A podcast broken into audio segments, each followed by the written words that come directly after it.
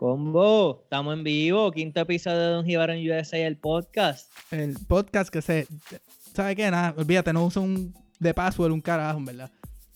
Chico, tranquilo, ya la gente está usando el password, em, es que tiene que cogerlo con calma. No, no, pero sin, sin joder, este hubiese sido el podcast que lo hubiera quitado el frenillo a Macho Camacho. Seguro, es mi seguro. Ya no en honor a él, pero. Chico, deja a ese hombre quieto. Mira, la cuestión es que hoy tenemos a una, a una chica que creo que va a ser de gran, de gran ayuda para esas personas que están considerando hacer estudios graduados acá en los Estados Unidos.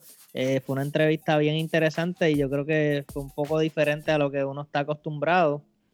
Eh, Tuvimos la presencia de Mónica El Hugo.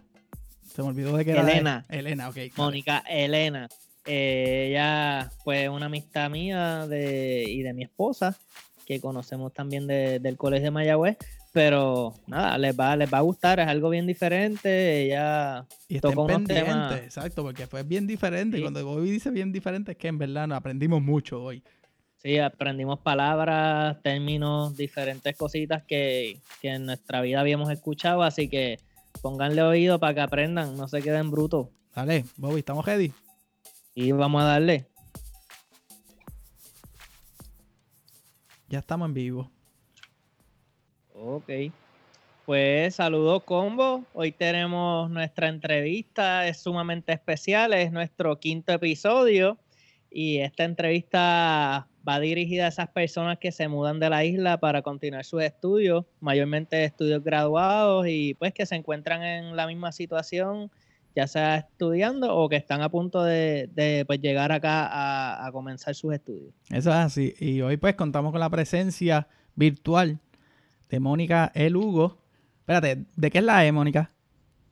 De Elena. Ok, gracias. Ella es una jíbara que se encuentra en el área de Urbana, Illinois. Eh, saludos, Mónica. Hola, por si no sabían, dudo mucho que sepan, Urbana está a dos horas y media de Chicago, al sur de Chicago. Y aquí básicamente esto es una finca de estudiantes y de maíz. Ah, pues bien, gracias, porque en verdad no sabíamos eso. este, ¿Estás nerviosa? ¿Estamos ready?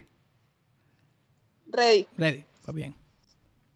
Bueno, eh, pues Mónica en este caso es una persona que yo conozco gracias a mi esposa. Eh, mi esposa y Mónica se conocen ya hace muchísimos años, desde creo que desde año prepa de universidad, si no me equivoco, ¿verdad? Más o menos. sí. Y pues eh, yo he creado también amistad con, con, con Jorge, el esposo de Mónica. Eh, aunque no hemos compartido tanto tiempo, pues hemos creado un buen bonding, pero nada, vamos a, vamos a Mónica. Bueno, Sí. Mónica, nosotros estamos súper seguros de que pues, tú eres un recurso bien interesante y valioso porque pues, nos vas a dar una perspectiva nueva y diferente de la que, bueno, en este caso casi nunca se habla y es de los estudios graduados y esa vida después del bachillerato. Y Ujú. bajo a eso... Así que, Ajá, adelante. perdón. No, no, que queremos ver, este, ¿verdad?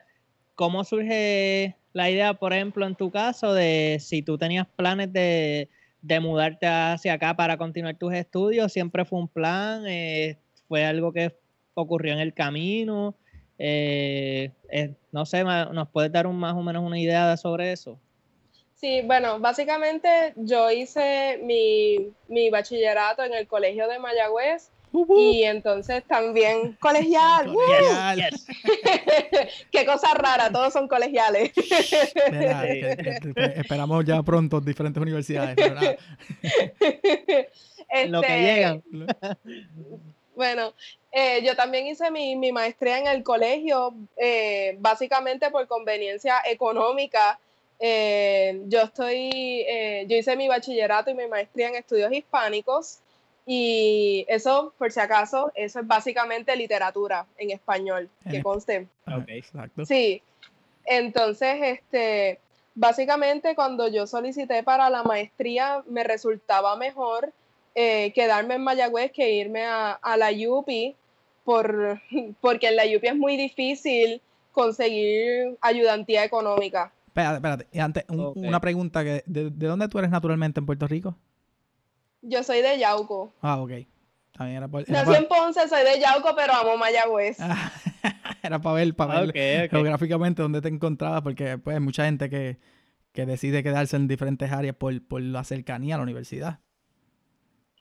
Bueno, en tu caso yo creo que como que ahora tenías que hospedarte, ¿verdad? Pero... Claro, sí, porque viajar de Yauco a Mayagüez todos los días, la gasolina, lo que, lo que me gasto de gasolina me lo pago de, de hospedaje mejor. Ok. Claro. Sí, y bueno, básicamente esa fue mi razón para quedarme a hacer la maestría en Mayagüez, porque me ofrecieron, bueno, al menos mi primer semestre trabajé como tutora en el centro de redacción y eso me pagó la matrícula, así que no prestamos estudiantiles, al menos, ya en escuela graduada. Y, un semestre, un semestre menos ahí. Sí, exacto. Entonces, este, ya a partir de eso, pues recibí ayuda, pero como ayudante de cátedra. Eso eh, es básicamente dar clases de básico. Nos quedamos, nos quedamos como que, eh, ok, ajá. Sí, sí. Es que ese, ese, es el nombre formal cuando te llenan la aplicación y entonces uno se siente como, uy, ayudante de cátedra. Pero eres instructor, eres instructor. Okay. En, español, en español, este boricua eres instructor. Sí, en, en arroz y en habichuelas, pues sí, pues soy instructora. Y, bueno, y entonces una vez pues terminé mi maestría, eh, yo sí quería seguir haciendo el doctorado, pero el problema era, yo no, o sea, yo no quiero, básicamente en mi caso, yo no quiero seguir pagando ni haciendo préstamos estudiantiles eh, para mis, mis, estudios graduados. Mi, yo quiero que me los paguen. Si estoy si estoy dando la milla extra, pues que al menos me den algún tipo de, de compensación. Claro. Y bueno, en, en Puerto Rico, eh, la UPI me aceptaron, pero no me ofrecían nada. la, la, la, ayudantía que me ofrecieron fue, bueno, pues allá está asistencia económica y resuelve. La ayudantía fue el mapita de, y la dirección de cómo llega la asistencia económica. Exacto, básicamente. Y bueno, y entonces el otro, el, también me aceptaron en Puerto Rico en el Centro de Estudios Avanzados de Puerto Rico y el Caribe para los que no saben, eso está en el Viejo San Juan por, por la calle, no me acuerdo en realidad, pero es, famoso. ok, ok. Este, y entonces allá me dijeron lo mismo que, la, que era servicios económicos y préstamo estudiantil, y ahí es cuando decido, pues, pues tengo que buscar métodos alternos, y entonces, bueno, Estados Unidos, pues me lancé, y eso no aplicar o solicitar para las escuelas graduadas en Estados Unidos es un proceso bien riguroso y, algo que no te dicen se gasta mucho dinero también. Ah, cada, cada solicitud son fácilmente 100 dólares, ¿verdad? Algo así. Sí, depende. Bueno, es que nos, antes, incluso antes de llenar la solicitud de la universidad, tú tienes que coger el, el GRE, el GRE, y ahí se van un par de, par de pesos este, también como estás yendo a una institución que habla inglés y nosotros no somos hablantes nativos del inglés, pues tienes que coger el TOEFL y eso también son otros par de pesos. Eso es un examen de inglés, literalmente. Sí, exacto, es un examen de inglés y entonces te están haciendo, o sea, son unas preguntas que tal vez son súper tontas como, como, este, where you where este where is the blue house y te presentan varias imágenes y entonces ah. tienes que darle clic a la casa a la casa azul. Sí, eso. básicamente son conceptos bastante básicos del idioma, pero ellos lo que quieren es probar que tú lo sabes. Sí, exacto. Y de hecho, cada institución tiene un nivel, o sea, para pasar ese examen, cada institución tiene, tiene una puntuación mínima. Si no pasas esa puntuación mínima, o sea, no ni, van a mirar tu aplicación básicamente. Sí, exacto. Exacto. Y el GRE, al menos en mi, el GRE es matemática eh, y creo que lo otro también era inglés. Pero, pero en verdad, pues yo estudio español, así que en mi departamento no es un requisito, pero sí era un requisito para escuela graduada. Y en verdad ese examen me fue súper super mal porque me pusieron matemáticas que no tenían números. Yo, ¿qué diantres es esto? matemáticas sin números, ajá. Sí, y en verdad son unas, unas cosas, qué sé yo, a mí dame suma, resta, multiplicación, división, es más como mucho algo de álgebra, pero pero así, que si saca la derivada y qué sé yo qué rayos, yo, yo no sé ni qué rayos es una derivada.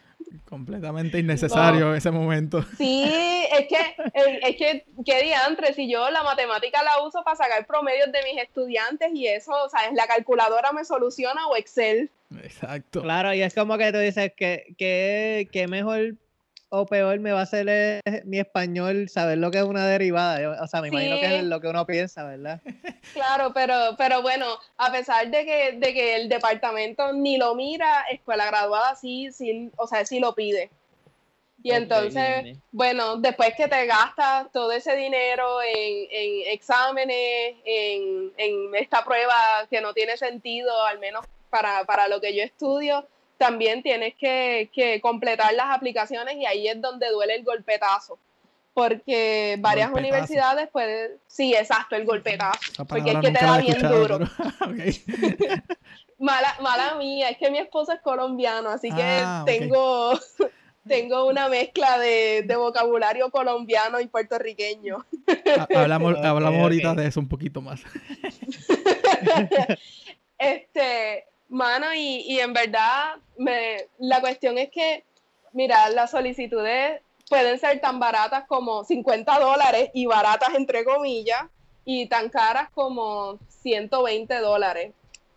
La cuestión es que hay profesores que son muy eficientes y te llenan las cartas de recomendación a tiempo y lo que más duele es cuando el profesor se lo olvida se le pasa la fecha y tu aplicación muere por, y pierdes tu dinero porque un profesor no llenó, no lo completó a tiempo. Vela, vela, no tira profesores al medio desde ahora. No, no, o sea, yo tengo una raíz de... Presiento rencor en Hay un rencor en par de profesores que deben de estar, coño, habré sido yo que no entrega a tiempo. en verdad hay una, una raíz de amargura porque fue la, solicitud más cara que, tuve que pagar y ahí murió. Así que nunca sabré. Nunca, sabrás, nunca sabrás si te iban a coger en esa universidad. No, nunca sabré. Igual que lo más seguro tampoco hubiese ido porque eran en Nueva York y, es muy caro. Ah, pues, pues olvídate de eso, ¿verdad? Y es como que sí. no, esa era que no convenía, olvídate. No, estaba en el destino para que viniera aquí a la finca. Eh, la finca. Eh, ay, ok, pero entonces, ahí dentro del proceso, ese, ¿cuán, eh, esa era una de las tus top, como que de, las que tú querías estar ahí o... Mira, en realidad mi, la, la universidad que yo quería o sea, voy a ser honesta, no era esta, era, no era una, la Universidad de Pittsburgh, mayormente porque el enfoque del programa no se queda como en, lo académico, ¿no? Sino que tiene, el programa se enfoca también en ayudar a la comunidad y entonces tiene una perspectiva un poco más social. Y entonces eso es básicamente lo, lo que sí me gusta. De hecho, cuando yo di clases en el colegio, una de las actividades que yo hacía con mis estudiantes era una actividad comunitaria y entonces este ayudábamos, o sea, le llevábamos comida o ropa a algún albergue o también, bueno, pues yo soy un, una animal lover y entonces la última actividad que hice con mis estudiantes pues fue recoger comida y llevarla al santuario de San Francisco de Asís.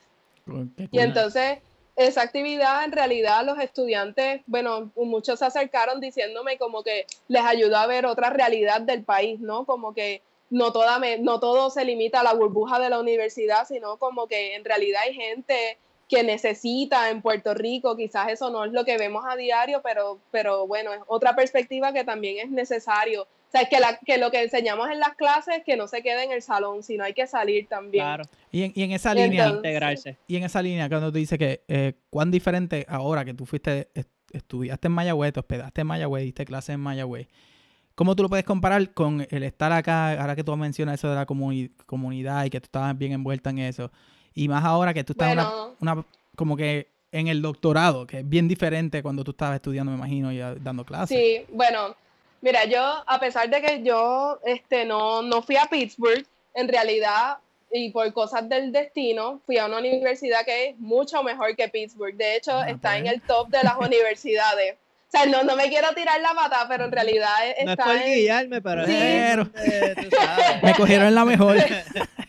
me cogieron, sí, en verdad me cogieron la mejor. Y de hecho es, muy parecido, o sea, el enfoque de esta universidad es, de ingeniería y agricultura, como el colegio. Ajá. La, la parte 2. sí, exacto, es la parte 2. Y, y bueno, aquí, claro, esta es una universidad que se conoce como Research One básicamente los fondos de la universidad son muchísimos, pero es a partir de la investigación. Y entonces te requieren mucha investigación académica, o sea, no es solamente, qué sé yo, como, como sí, vamos a dos o tres competencias, no, aquí hay mucha presión por publicar, por hacer investigación, por estar como que a la vanguardia de, de, todo, lo, de todo lo que sea académico como tal. Eso está, eso está bien, bien cool y como que a la misma vez uno quizás escucha ah, investigaciones de, pues, de, qué sé, por ejemplo, yo tengo un amigo veterinario, pues investigaciones veterinarias o investigaciones de ingeniería, pero quizás uno no, no visualiza, pues, que en tu, digamos, en tu rama también se realiza, pues, research y, y, se, y se ejerce ese tipo de programa. Pues mira, yo, ya al menos tengo un poquito de, de las dos cosas, un poquito de las dos cosas. Bueno, yo estoy en el campo de las humanidades, pero mi esposo sí es ingeniero y él está, de hecho, se graduó en mayo. De, felicidades. De, de, ingeniería ambiental y civil y entonces él está haciendo ahora su doctorado. Y entonces, este, bueno, los dos ahora estamos en, la, en, la, en el embrollo este de que los dos estamos en escuela graduada. Y, y, bueno, mi investigación, yo siendo del campo de las humanidades y de literatura, es irme a los archivos. Suena loco, pero es cierto. Entonces, este, yo me gané una investigación con, con una profesora y estuve un verano yendo a los archivos en Puerto Rico y eso fue una experiencia inolvidable. Pero, pero, pero eso fue de estudiando acá, que fuiste a Puerto Rico o no estudiando acá. Ah, ok. Cool. Estudiando acá, estudiando acá en Illinois, este, me gané la, la investigación y entonces estuve trabajando eh, yendo a los archivos recopilando información del siglo XVIII. Eh, wow. eso sí. Es, ¿Hay mucha eh, documentación? ¿Hay mucha documentación, por ejemplo, como que accesible o cómo, cómo, mira, es eso? Mira, eh, el Archivo Militar de Puerto Rico, para el que no lo sepa, a mí yo lo aprendí, es federal y entonces está en el Castillo San Cristóbal. Y entonces, este, para poder entrar al archivo necesitas clearance federal. Ah, pues a ti te investigaron hasta... que, como si fuera, ajá. Me carpetearon. Entonces, este, pues Estarán grabando esta conversación. Lo más seguro. A ver, qué, se te escapa. Este, bueno, pues nada, pues a mí me tocó ir con la carta de, de mi profesora, llenar una solicitud y me dijeron, ah, nos vamos a tardar 24 horas como en darte clearance, no nos llames, te llamamos. Y entonces, bueno, al otro día me llamaron y entonces, este, fui allá al archivo y el archivo está en las bóvedas de, del San Cristóbal. Y entonces allá no hay ni wifi, no hay, no hay ni señal, no hay nada, no hay ni ventana tan siquiera. Metido en un calabozo allá abajo casi. lo que sea, pero que no me quiten mi wifi. No hay wifi. Mano. Y entonces la cuestión es que en los archivos pues tú no te puedes llevar bulto ni nada. Y entonces es pues tú ir con el, o sea, tú te llevas el, el iPad básicamente y entonces como que por dentro, y, y, entonces no puedes ni llevarte ni bolígrafos ni nada, o sea, ellos te dan el material allá adentro, claro, ellos lo hacen para proteger los documentos, pero uno va como, como a la que me digan que no me permiten digitalizar el documento, entonces me toca sentarme a, leer esos documentos que... Sí, exacto, y, y, esa, y, eso, y, esos, y esos documentos, esa, ay, como ellos escriben, es súper difícil entenderlo. Ok, yo tengo una petición que me hizo mi esposa y es que ella me envió a preguntarte cuántos libros tú has leído. en, en, esto, en este verano nada más.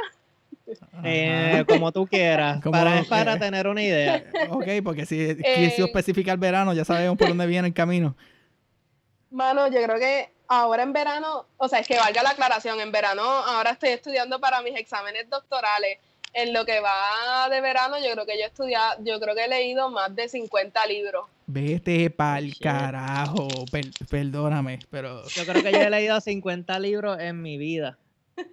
Yo no, este, yo no, voy a contestar porque no quiero que sepa cuántos libros he leído en mi vida. No, bueno, aquí, aquí básicamente a la semana tú tienes que leer, cuando estás tú cogiendo clases, necesitas leer entre 500 a 1000 a 1500 a 1000 páginas semanales. Semana. Ya. Uy, me dio dolor de cabeza de Definitivamente pensarlo. que- definitivamente que el, que el, que, ¿cómo es? Que hay personas que nacen para ciertas cosas, porque pues yo creo que yo tengo un déficit en ese aspecto, pero Yo no voy a mencionar nada, así que adelante ustedes con el tema del libros, los, libros, Sí. los libros más difíciles de leer son los libros coloniales y eso es lo que yo trabajo. Entonces, este, Pe- Pero espérate, particularmente, tú evadiste la pregunta un poco, ¿sabes? Tú te- dijiste de- de- de- del verano. Eh, eh, en, ponle los últimos cinco años, ¿cuántos libros has leído? ay no, mi hijo, yo no sé. En los últimos cinco años, no sé, Pues- en verdad como qui- 500 tal vez, 500 libros, algo así, una cifra loca. Ah, seguimos con la entrevista, Ah, seguimos, con la seguimos con la entrevista, entrevista. Esto me va a deprimir, esto me va a deprimir. no me imagino. Mira, y, y Mónica, pues como que volviendo un poquito a, a, digamos, la vida acá cuando tú te, mue- te mudas. eh, por ejemplo, ¿cómo era?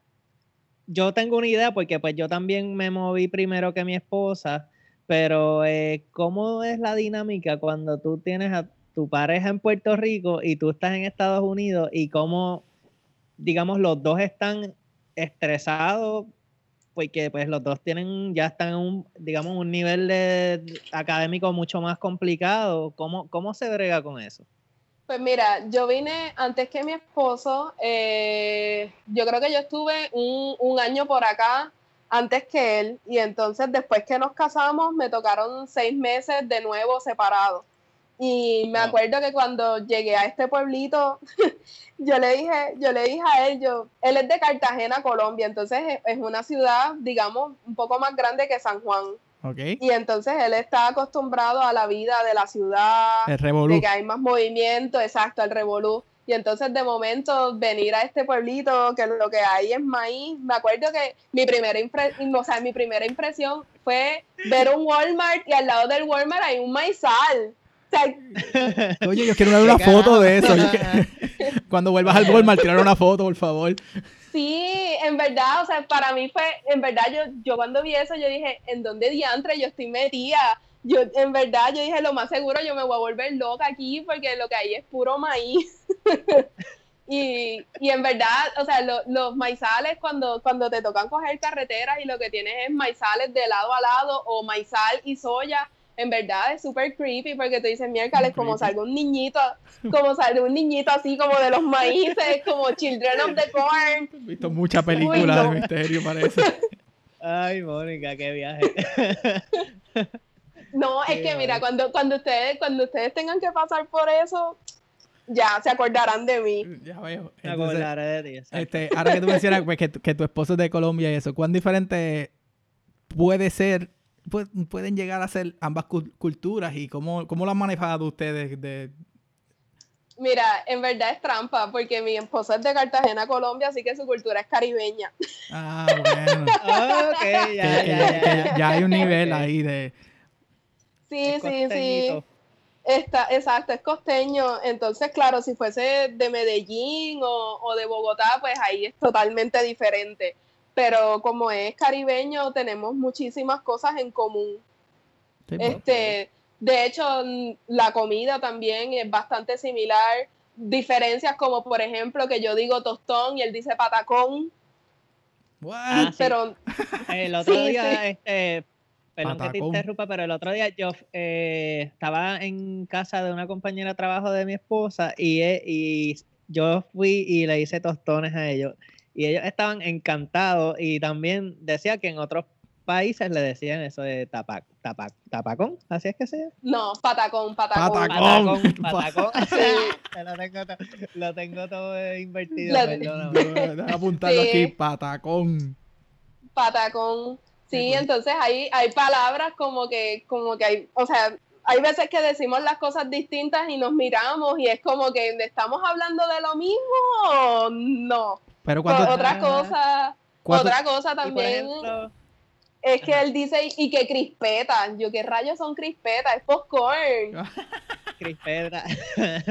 ok. Sí. y por ejemplo, en la, en la universidad, tú tienes que, o sea, sientes que tienes que usar como, digamos, otro tipo de español para hacer más, no sé si la palabra sería universal, o sea, tienes que, ¿cómo se compara pues nuestro español boricua con, otro, con otros españoles de otra gente de otros países que hablen español, digamos? Mira, la mayor parte de mi departamento es vasco, es del país vasco, y entonces yo siento que, que mi español se ha cambiado completamente entre hablando boricua colombiano y ahora hablando un español para que me entienda el resto de las personas. Y de hecho, yo, hay veces que yo, yo doy clases también, y entonces hay veces que, que, cuando doy clases digo palabras que yo digo, mierda, yo no digo esto así en mi español boricua. Exacto. Este, porque de hecho, hay veces que, que, yo digo, sí, es que estaba manejando mi guagua. Yo, que manejando mi guagua? ¿Qué manejando? ¿Qué cara? Sí. Estoy entonces, guiando. Como que estoy guiando. Sí.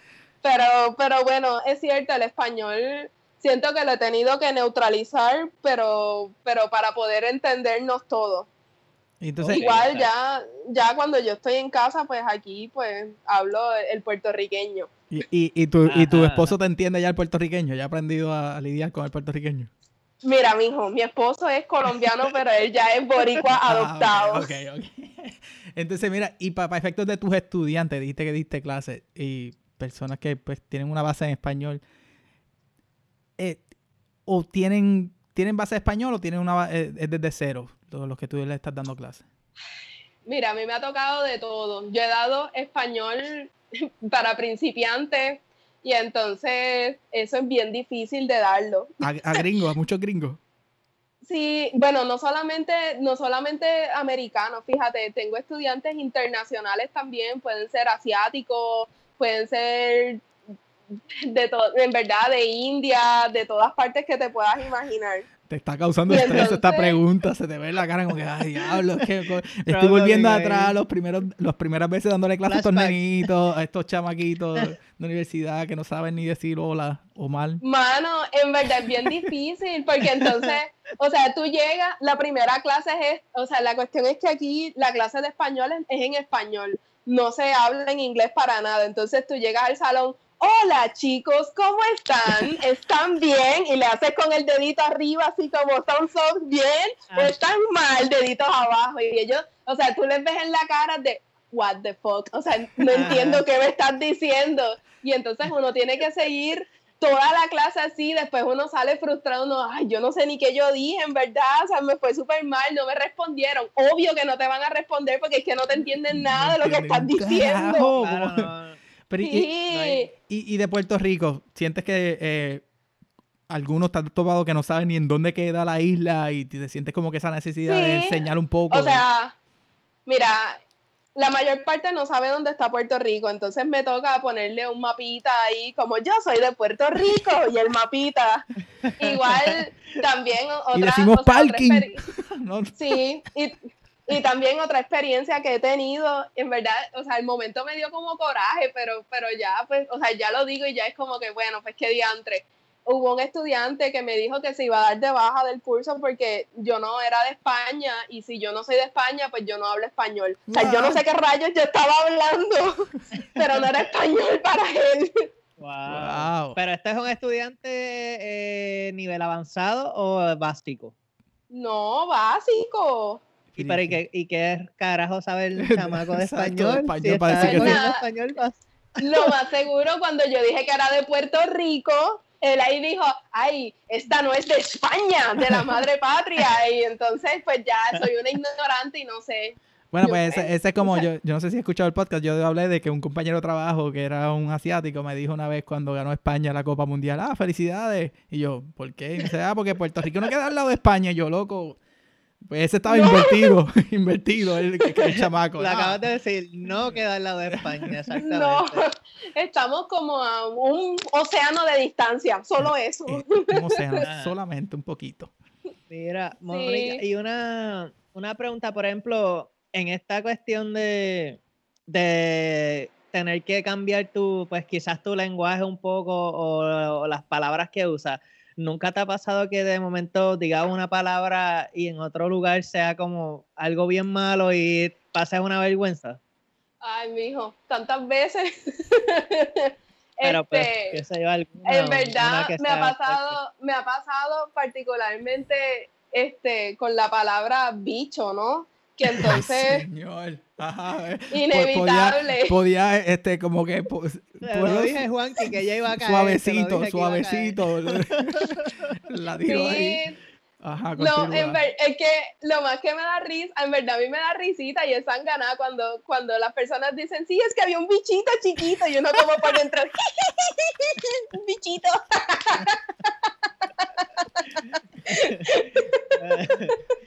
Qué mal. Pero igual, a mí, a mí, ya estoy acostumbrada, igual mi esposo usa esa palabra, pero ya la, o sea, ya él está informado y ya pues la, la modifica. La modifica, exacto. Sí, Bueno. exacto. Además de que, de que él estuvo un año en Puerto Rico. Ah, bueno, eso ahí, ya ahí se tiene que ver puertorriqueñizado. O aprende o Sí. aprende. Oh, aprende, aprende. Y mira, y más o menos en esa línea así, este, pues después de la palabra bichito, bien difícil, pero este, ¿tienes alguna anécdota graciosa que quieras contarnos de tus días allá en Illinois y que probablemente donde el idioma no es una barrera para ti, pero sí eh, como que sea como una anécdota jíbara o algo que te haya pasado o a tu, a- Mira, a mí me pareja? pasó, me pasó, me pasó hoy.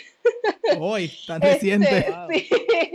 Mira, lo que pasa es que este, yo tengo una bicicleta que es un poco viejita, es de los años 70, pero me costó muy Ah, barata. Vintage, olvídate de eso, es vintage, Sí, es lo que se es usa. vintage.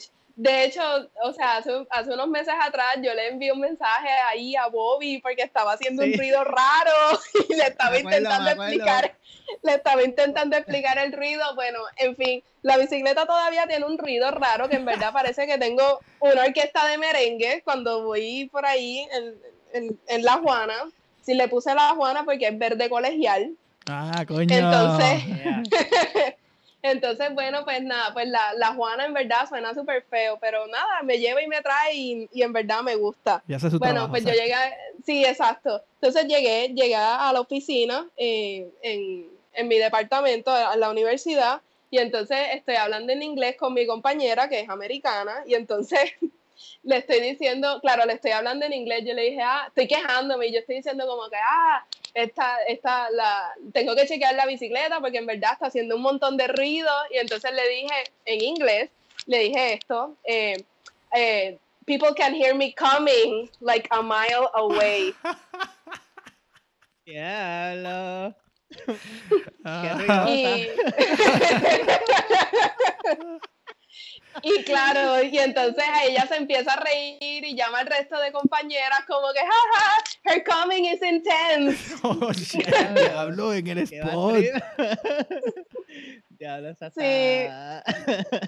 Mano, pero en verdad fue como que totalmente mi inocencia, genuinamente, de que, de que la Juana suena feo. Que como Sí, sí, sí, sí. uno está en su mundo pensando una cosa como que, ay, está bien la bicicleta, está haciendo tanto ruido y de repente Sí, salió de tu boca y Es después como que... sí, es como también exacto. traducir algo como literal. O sea, como que tú lo traduces, pues me, me, me escuchan llegando, Me- pues, pues tú exacto. lo traduces literal ahí de lo que es. Claro, exacto. Me escuchan llegando desde una milla, pero Pues. llegando, claro, sabemos lo tuyo. Exacto. Mira, Mónica, y volviendo un poco así hacia atrás, este, como que, ¿cómo tú crees que, que yo creo que ya lo, lo explicaste bastante y yo creo que fue mayor la causa de por qué te mudaste? ¿Cómo tú crees que esas becas y, ¿verdad? y ayudas y todo que tú has podido conseguir, pues han sido un alivio para ti y, y cuán difícil quizás ha sido o, o quizás no ha sido difícil gracias a esas ayudas, pues quizás vivir en un budget estudiantil donde te encuentras ahora mismo. Eh, mira, este, en realidad la mayor parte de estudiantes que solicitan, bueno, de mi experiencia aquí a los Estados Unidos, reciben algún tipo de ayuda económica, por lo general. Ok. Este, ya sea como en mi caso que doy clases o puede ser este research assistantship que es haciendo investigación o puedes tener un fellowship que eso es lo mejor del mundo porque te dan una beca y lo más seguro al final del año tienes que escribir un paper y don y ya y recibiste Ok. los chavos. Este, pues para, para mí este a mí por lo menos mi experiencia como como con dando clases me ha gustado muchísimo. Eh, es mucho trabajo, pero, pero sí que se, o sea, sí que se puede. Este, en realidad, siempre hay muchas opciones cuando, si, si en verdad la persona está interesada, hay muchas opciones económicas para las personas, si lo están, si lo desean en realidad. Este, la cuestión es, es que, o sea, no te limites, en realidad, eso es el mejor consejo que yo, que yo le puedo dar a la persona. Porque particularmente, de hecho, a mí, a mí me entró como así la cagalera también cuando estaba solicitando. Yo, mierda, ¿quién me va a hacer? La cagalera, eso es colombiano. Así ah, sí, yo, coño, la cagadera lo entiendo, pero la cagalera. El susto, el susto. Sí, el susto, el susto. Sí, me, me, este, me da, o sea, a uno le da el susto cuando, cuando uno dice como que mierda, o sea, ¿quién me va a aceptar? A mí, un jíbaro, qué sé yo, como que a, uno le, le, pueden entrar mil inseguridades. Pero, pero en realidad, uno cuando llega aquí, uno se da cuenta que uno está preparado y que se puede. Ok. Y ahora que tú mencionas eso de que eh, un jíbaro con la cagalera, ¿cagadera o cagalera? cagalera, cagalera. por allá. Este, para efectos de amistades y ahora donde tú te encuentras, son, eh, tienes amistades boricuas, son colombianos, internacionales, ¿cómo existe alguna comunidad boricua alrededor de tuyo? Porque sabemos que Chicago es como que boom, pero estás a dos horas de Chicago. Mira, este, en realidad, el corillo boricua lo encontré relativamente recientemente gracias a la Olimpiada. Coño, que, eso es bien yo importante. yo creo que eso unió mucha gente. eso es lo que mucha gente no se da cuenta de lo que hace el deporte en diferentes áreas. En realidad sí. De hecho, este, todo empezó porque yo iba caminando con mi esposo y vimos una bandera puertorriqueña y entonces ahí, ahí se me salió la voz más, más parcelera, Eva. Y entonces cuando, cuando pasé por el... ¿Qué? pasé por el apartamento y yo, ¡Bolivia! ¡Bendito! Por poco, mata, por poco mata el chamaco del susto, pero bueno, ahí nos conectamos y entonces este, cuando ganó Mónica Puig, después salimos como unas cuantas personas y nos encontramos pero, pero en realidad puertorriqueños sí que los hay, lo único que son difíciles de encontrar. Ok. Ok. Sí, pero entonces en realidad la mayor parte que conozco son, bueno, pues colombianos, este, que es una comunidad bastante grande, además de que me han adoptado también. Y y grupos internacionales eh, también de la misma de la misma forma. Tengo muchísimos amigos que son asiáticos de India gente de, Polonia también de Rusia también. Uno de mis compañeros es ruso que habla español. Que tú nunca hubieses pensado en tener una amistad rusa así como que no. Que habla español menos español menos y él, y él dice cagadera. No, no dice cagalera.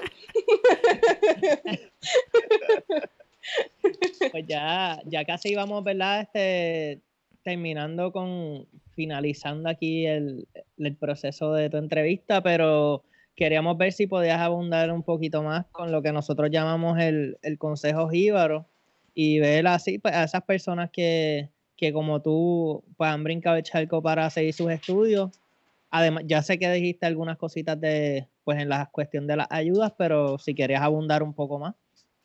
Sí, yo creo que, que uno de los consejos que a mí me ha ayudado en escuela graduada en general eh, vino de una profesora en un momento de frustración. Y, y ella me dijo que nunca dude de mis capacidades. Y yo creo que eso es algo muy importante a la hora de, de, cuando uno está aplicando, este, ya sea para escuela graduada o a la hora de aplicar también para alguna beca. Uno tiene que estar bien seguro de lo que uno quiere y decir yo soy el mejor y soy el mejor y lo voy a hacer y, lo hago. Y en realidad, este, cuando empiezas a dudar de ti mismo, ahí tú eres tu, tu, tu propio enemigo. Tu peor enemigo. Y en realidad, pues, sí. Entonces, este, yo creo que eso es bien importante. Si, si quieres hacerlo, hazlo, sin miedo. Porque ¿quién dijo miedo? Escucha para allá, aquí tú y todo. brutal, brutal. Este, eh, pues no sé, Juanqui, ¿querías abundar algo más? Eh, no, en verdad que he estado bien impresionado con, con parte de, lo, que estás hablando y, de esa motivación de que Ahora, la pregunta que te iba a hacer es, ¿esa profesora fue cuando estaba acá o cuando estabas allá en Puerto Rico que te dijo ese? No, de hecho, fue en el colegio, en una en un momento bien, bien, de, bien de frustración. Sí, cuando, cuando uno está decidiendo, porque las decisiones bien difíciles son como que los momentos bien grandes de frustraciones, pero, pero coño, te, tiraste y ahora tú miras para atrás y tú puedes decir que, ¿sabes? Valió la pena y seguiste tu paso y estás como que, estás en lo que quieres hacer quizás no donde tú quieras estar, en el sitio ese lleno de maizales, pero lo estás haciendo. Eso está súper brutal. No, claro, ya, ya estoy a la mitad del doctorado. De hecho, en dos semanas cojo mis exámenes.